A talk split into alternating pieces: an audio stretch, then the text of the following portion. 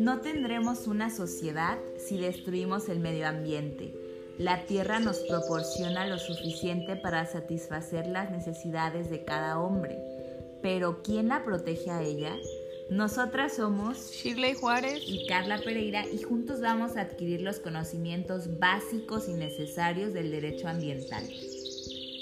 Primero tendríamos que definir qué es el derecho ambiental y nosotras podemos decir que es un sistema normativo cuyos fines son la preservación del medio ambiente y al mismo tiempo este pueda garantizar el uso sostenible de los recursos naturales manteniendo el entorno en condiciones adecuadas para ofrecer calidad de vida a las personas. Si hablamos de la evolución, podemos decir que en tiempos pasados el derecho romano eh, ya existían recursos tales como la tierra, el agua, los yacimientos minerales, la flora, la fauna, los recursos panorámicos y el ambiente en sí. O sea, todo esto ya estaba presente que vienen siendo las cosas de la comunidad, que pudieron ser empleadas por todos ellos a menos que se hubieran determinado derechos particulares sobre ciertas, ciertas cosas, en excepción de los propietarios de parcelas particulares, de particulares o derechos de aprovechamiento de aguas minerales, entre otras cosas. Claro, mientras los usos particulares de los recursos no afectaran en general la naturaleza por ser relativamente idóneos para provocar verdaderos desastres ecológicos, o sea, no había ningún obstáculo legal o económico que impidió el uso y el uso de y el abuso de los bienes. La conciencia ambiental en la relación entre los estados comenzó a gestarse a finales del año 1800 fue una demanda presentada en 1868 al Ministerio de Relaciones Exteriores del Imperio Austrohúngaro por un grupo de agricultores que ellos tenían como esa preocupación por la depredación de las aves, que había una industria del plumaje muy desarrollada a raíz de la moda victoriana, que imponía plumas de aves a, o sea, a muchísimas pues solicitaban al emperador Francisco José la suscripción de un tratado internacional. Aquí ya escuchamos algo internacional, o sea, para poder proteger a las aves beneficiosas de la agricultura. Poco años después, en 1872, el Consejo Federal Suizo plantea la creación de una comisión internacional para la redacción de un acuerdo de protección de aves. O sea, una, una especie no tan predominante, que sí es importante, pero no tan predominante, inició toda esta revolución, ¿no?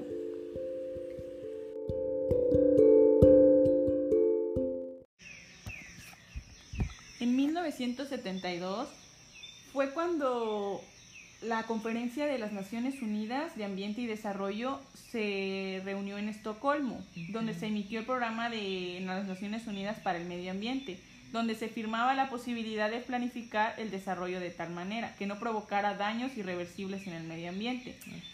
Esta conferencia preparó un plan de acción para el medio humano.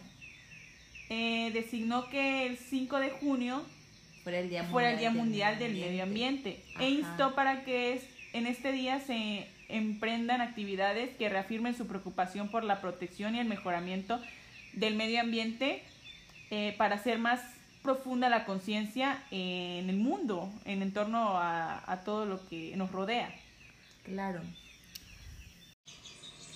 Bueno, fíjate que después de todo esto que pasó en Estocolmo, en el ámbito particular de los países se empiezan a crear organizaciones gubernamentales. O sea, hubo un impacto a nivel mundial para empezar a crear pues ya otro tipo de organizaciones, como te digo, tanto gubernamentales como no gubernamentales. Y estaban pues destinadas a tratar la cuestión, a cuestión del ambiente, ¿no? Después de esto comienza a modificarse el derecho interno de los estados y a principios vinculados con las políticas ambientales. Pues se consolidan las organizaciones no gubernamentales internacionales, como por ejemplo la Unión Internacional para la Conservación de la Naturaleza y los Recursos Naturales. Eso fue en 1948. Ándale, sí, sí, sí. Y luego eh, también podría estar el Fondo Mundial para la Naturaleza y Greenpeace. Ese es famosísimo. Greenpeace ayuda muchísimo al ambiente. Tengo sí, entendido. claro. Y en 1987, el informe de la Comisión Mundial del Medio Ambiente, denominada Nuestro Futuro Común, eh, ahí arrojó consideraciones sobre las estrategias ambientales a largo plazo para lograr un desarrollo sostenible. Ajá, sí, sí. Bueno, sé, creo que se ha obtenido equivocadamente que desde la promulgación de la Constitución de 1917, el artículo 27 ha sido la base constitucional que sentó ciertos postulados en materia ambiental y que por muchísimos años dicho precepto fue la única herramienta constitucional de tutela del ambiente, o sea, solo teníamos un artículo y pues también de los derechos ambientales en el país. Sin embargo, los vocablos ambiente o ambiental, como hoy los conocemos, comienza a concebirse a partir de las décadas de los 70 y de los 60 del siglo XX, pues en el siglo XX, ¿no? De modo que la significación asigna desde entonces y hasta nuestros días. Mm, También el derecho con- constitucional ambiental en México no comienza en ese año, en 1917, sino en 1971, Ajá. al incluirse este, por primera vez en nuestra Carta Magna un enunciado con el vocablo ambiental. O sea, se empieza a escuchar la palabra. La palabra. Sí. Se trató de una adición en julio del mismo año a la base cuarta de la fracción eh, 16, 16. del artículo 73 relativo a la, pre- a la prevención y combate a la contaminación ambiental en el palmar o de la salubridad, lo que presentó incorporar uno de los muchos significados que traía el concepto ambiente de esa época. Ok.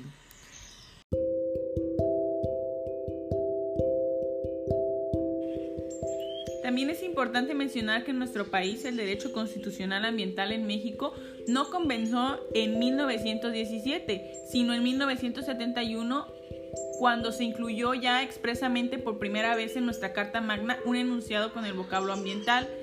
Esto se trató de una adición en julio del mismo año a la base cuarta de la fracción 16 del artículo 73, que fue relativo a la prevención y combate a la contaminación ambiental en el palmar o de la salubridad.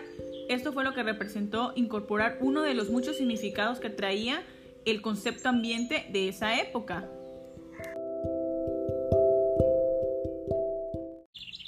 Ya que hablamos un poquito sobre los antecedentes, el concepto, cómo se incluyó el derecho ambiental a nuestro país, ahora sí podemos mencionar algunas de las características pues, del derecho ambiental. Entre ellas se encuentra la vocación universalista, que es la que se manifiesta en el creciente impulso que se le está dando al derecho internacional y que es coherente con el carácter global de muchas de las amenazas eh, que están en el ambiente. La primacía de los intereses colectivos, que es la razón de ser del derecho ambiental, porque trasciende la esfera individual, persiguiendo un interés colectivo que abarca incluso desde las incluso las generaciones futuras. Esencialmente preventivo también es otra de las características, porque a pesar de que existan normas y, y mecanismos previstos para los supuestos en los que el daño ambiental ya se ha producido, la prioridad del derecho ambiental es evitar que tales daños se produzcan, dando prioridad a medidas previas a la producción del daño porque no siempre es reparable. Otra característica es que el derecho ambiental es multidisciplinar, que se compone de varias disciplinas o se relaciona con ellas. En ocasiones también es muy técnico como consecuencia de su carácter multidisciplinar mencionado anteriormente, lo que hace que en ocasiones resulte un poco complejo para quienes no cuenten con especialización científica o técnica en la materia concreta de que se trate.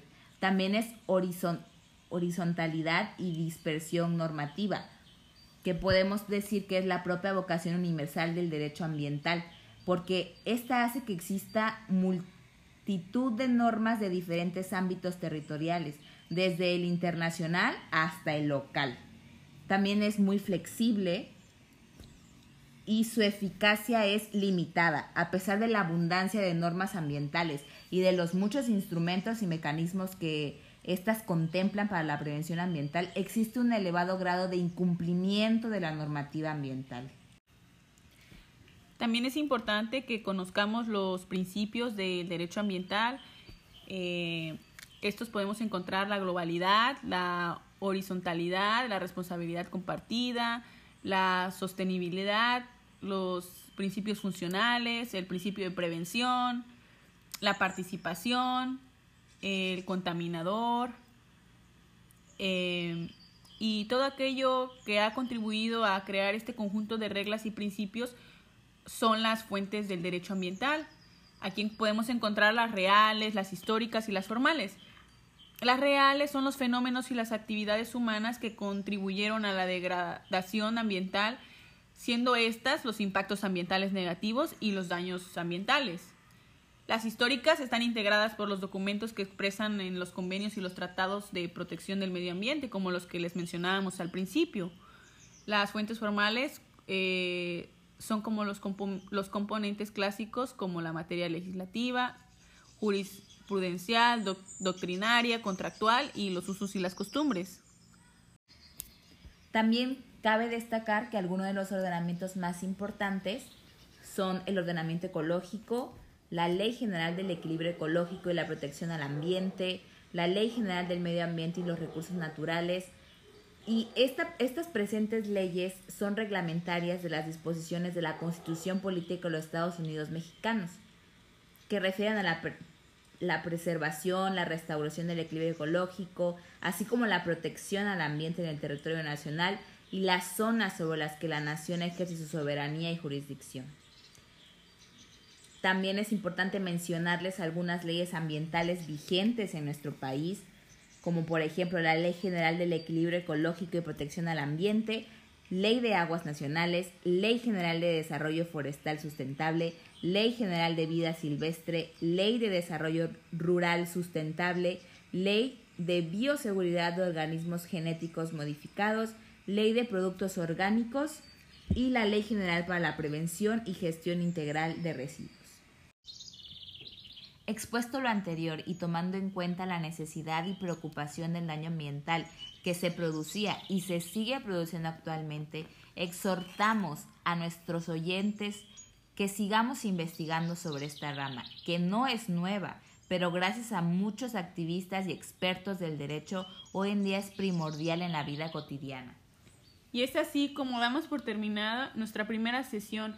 Gracias por escucharnos y ojalá este podcast ayude a todo aquel que nos sintonice.